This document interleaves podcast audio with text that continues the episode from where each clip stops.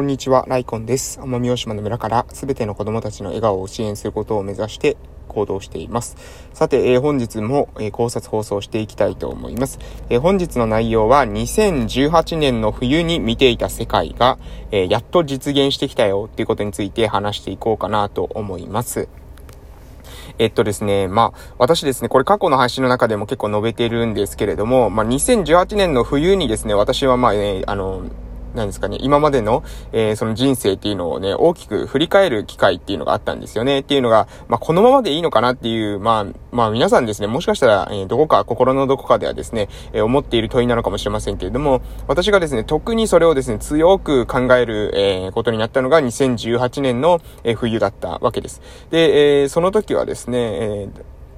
ちょうどまあいろんなことにね、対して、うん、このままでいいのか、このままの、えっ、ー、と、何ですかね、えー、いわゆる人生の、えー、流れ、えこのままの流れに身を任せていいのかっていうことに対して非常に、え私がですね、疑問を、え持っていた、えそういった時期がちょうど2018年冬だったんです。もうこの頃、時のことっていうのはですね、今でもね、え昨日のことのようにですね、鮮明に覚えているわけなんですけれども、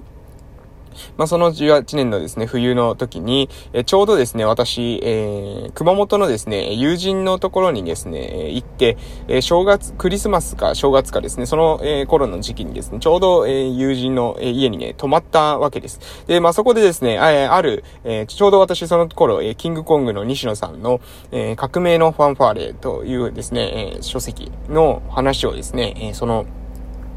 友人にして、で、え、こういったね、えー、考え方があるんだと。で、私はこの考え方をっていうものを聞いて、まあ、非常に衝撃を受けたと。で、それにプラスしてですね、自分の考察としては、えー、社会は全体的にですね、こういった風になっていくんじゃないかな、みたいなことをですね、2018年の冬にですね、結構ね、えー、熱く語ったっていうことをですね、覚えております。え、クラウドファンディング、え、オンラインサロン、そして、まあ、今で言う DAO ですね。で、この DAO という形式上っていうものを予見するようなことっていうのをですね、私は2018年の冬っていうの時期にですね、えー、もうこれはですね、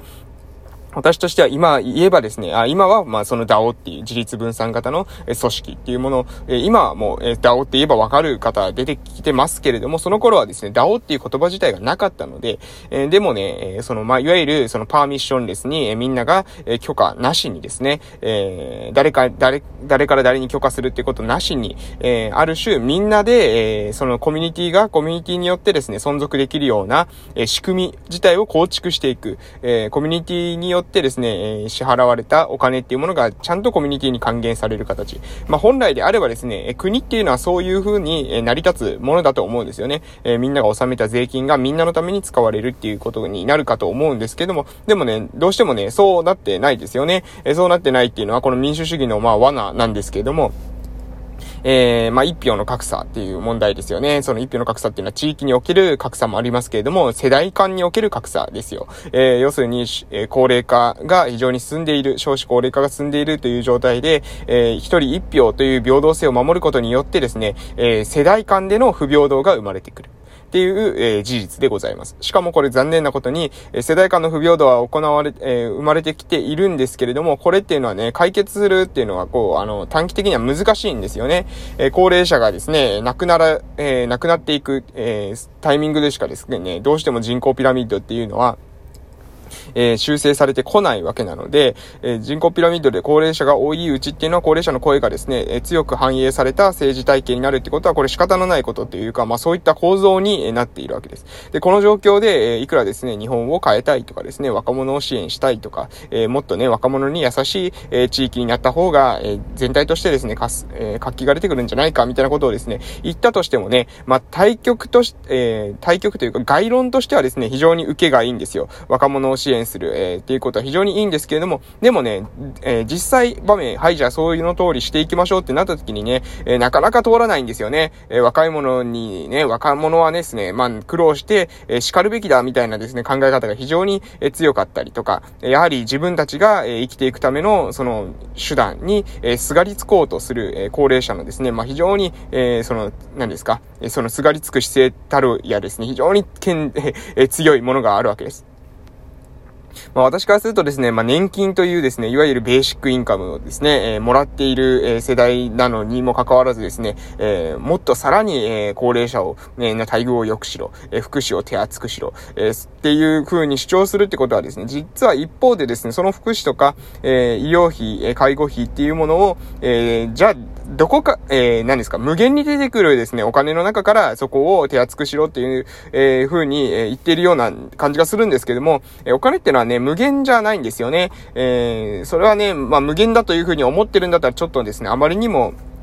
え、知識がですね、ないというふうに言わざるを得ないんですけれども、えー、まあ、分かっていたとしてもですね、分かっていても、えー、そういうふうに主張している方いらっしゃるかと思います。え分かっていても、え福祉、医療をですね、手厚くしろっていうふうに主張される方、まあ、この背景にはですね、これ何があるのかっていうと、結局ですね、え自分だけ良ければ、えいいっていうような考え方ですね、これがね、かなり、えあるんじゃないかな。えそして自分だけ良ければいいっていうことが、結局ですね、え自分だけ良ければいい。えそして、え自分だけ良ければいいので、まあ、逆に言えば人のことはどうでもいいというようなことです。えー、で、自分だけ良ければいい。え、今だけ良ければいい。まさに、えー、その、いわゆる、えー、サステナブルな状態、えー、持続可能な状態とかけ離れた短期的な目の前の利益っていうものだけを追い求めた、えー、そういった、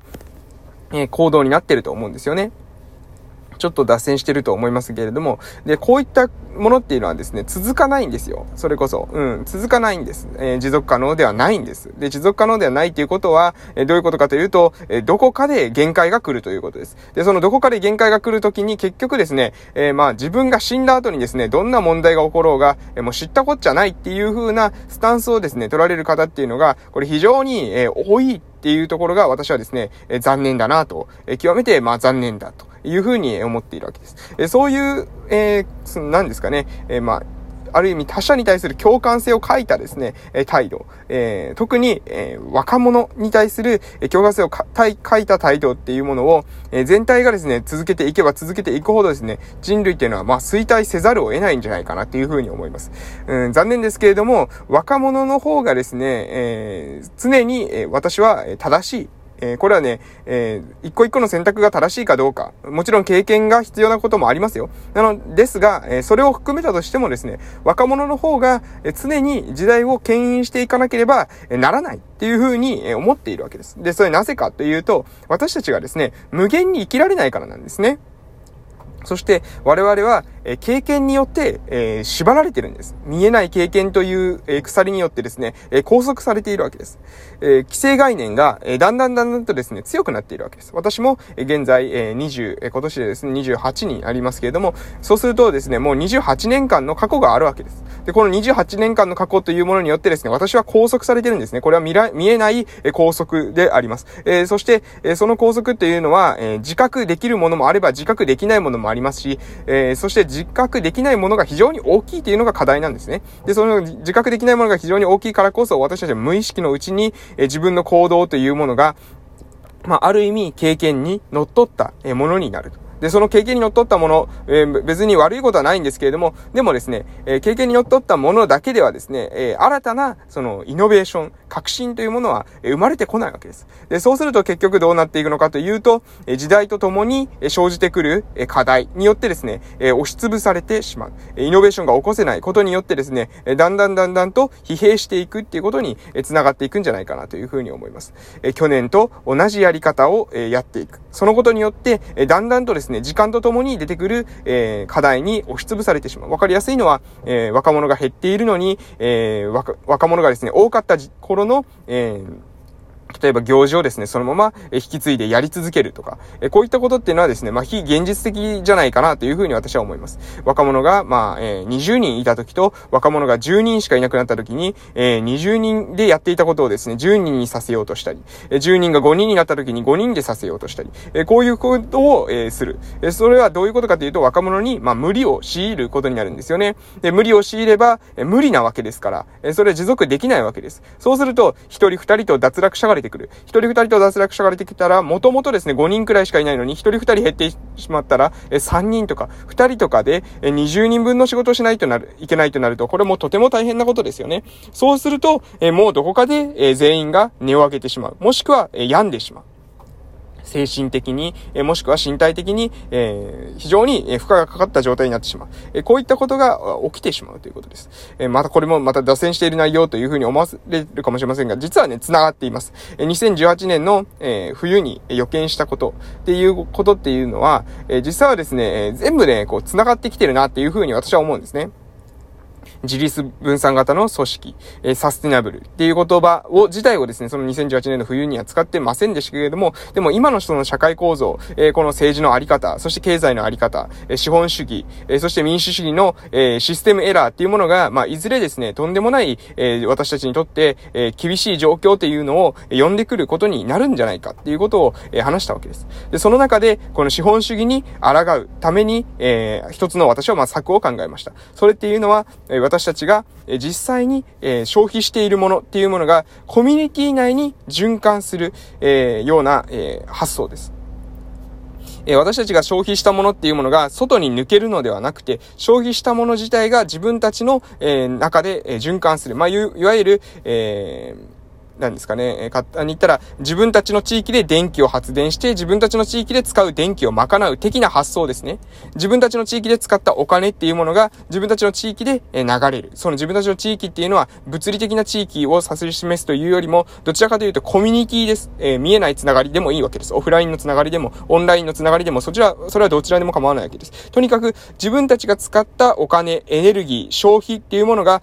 自分たちにとってプラスになるような、えー、循環の、え、その仕組み作りを行うっていうことが非常に重要なんじゃないかな。え、それを私はですね、え、まあ、非常にですね、まあ、その、えー、その2018年頃ですね、周りから、まあ、理解されない方法でですね、えー、試みようとしたので、まあ、それは、それ自身はですね、いいと思った人、悪いと思った人、多分多くの方はですね、まあ、理解できない、えー、方かと思いますけれども、でもね、まあ、今でもですね、そのアイディアっていうのは、えー、いつかですね、実現できる時が来るんじゃないかなと思ってますし、えー、民主主義に関しても、今のやり方っていうものだけではですね、今後持続できないんじゃないかなってことにも、えー、考えてわけたわけなんですけども、お時間ありませんので、今日はこの辺で終わります。